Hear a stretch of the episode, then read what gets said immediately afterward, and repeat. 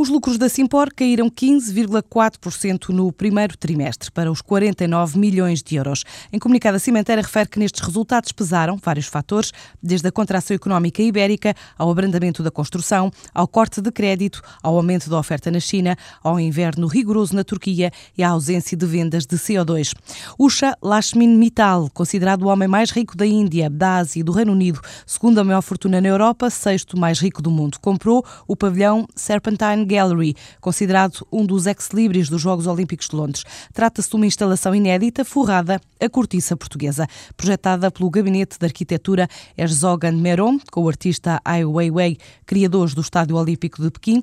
A obra inclui colunas, paredes e até uma plataforma flutuante em cortiça com um desenho único. Assim explica Carlos Jesus, o diretor de marketing da Corticeira Amorim, a empresa portuguesa que forneceu todo o produto usado para a galeria que vai ter expostas obras de Yoko Ono. Estamos a falar de uma obra, do ponto de vista da arquitetura, do ponto de vista estético, é algo certamente icónico. Também fruto da própria estética que Herzog, de Moron e o próprio Ai Weiwei, é muito pessoal também. Todo o pavilhão que é escavado, portanto há um certo ângulo arquitetónico, se quiser, toda essa secção vai estar coberta em cortiça. Por cima teremos uma estrutura que vai captar toda a água da chuva que caia, vai ter um espelho de água. Nessa plataforma, o mobiliário vai ser em cortiça e, desde a festa de inauguração até uma série de eventos que vão ter lugar durante todo o verão, vão decorrer aí. Portanto, há duas formas de experimentar a cortiça, todas elas com um impacto absolutamente fantástico a nível de imagem, quer para a corticeira Amorim, quer para Portugal também, porque obviamente é um material intrinsecamente português. A corticeira Amorim não revela o valor do investimento neste pavilhão da Serpentine Gallery de Londres, apenas destaca o valor da parceria pela aposta num produto com peso no PIB português. Foi um investimento significativo, eh, no sentido de estamos a falar de dezenas dezenas de metros cúbicos de cortiça que foram facultados aos arquitetos e aos engenheiros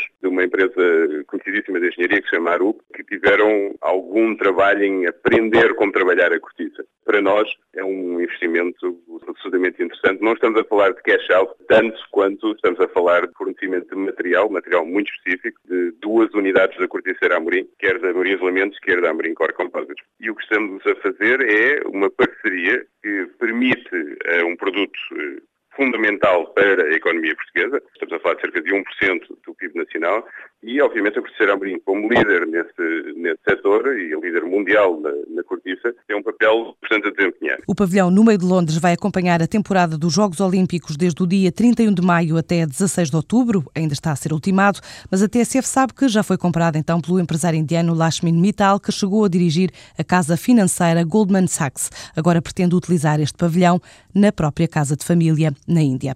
Já o homem mais rico do mundo veio aos saldos na zona euro, o mexicano Carlos Slim detentor de uma fortuna pessoal avaliada em 76,2 mil milhões de dólares, prepara-se para reforçar a posição da American Mobile ao lançar hoje uma OPA de 2,6 mil milhões de euros, é uma oferta de 8 euros por ação, sobre a operadora de telecomunicações holandesa KPN. A ideia é aumentar a participação na companhia de 4,8% para os 28%. Ora, na Holanda, os acionistas que detenham uma participação de 30% numa companhia são obrigados a lançar uma oferta pública de aquisição.